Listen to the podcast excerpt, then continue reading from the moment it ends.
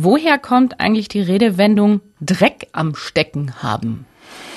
Ja, wenn jemand was am Kerb, auf dem Kerbholz hat, dann könnte man auch sagen, der hat Dreck auf dem Stecken. Es geht eigentlich um die Zeit, als die Straßen noch nicht befestigt waren. Und wer da jemanden besuchte, der musste über unbefestigte Wege, hatte insofern Dreck erstmal an den Schuhen.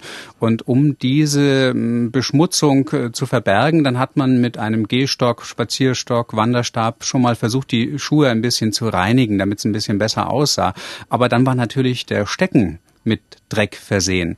Und das hat man dann äh, auf jemand übertragen, der auch eine Schuld hat. Die Schuld steht ja auch für das Schmutzige, das Reine dagegen für das Schuldlose.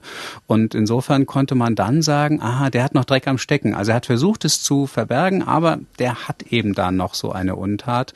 Und äh, auf diese äh, alten Wege, äh, Situationen bezieht sich das.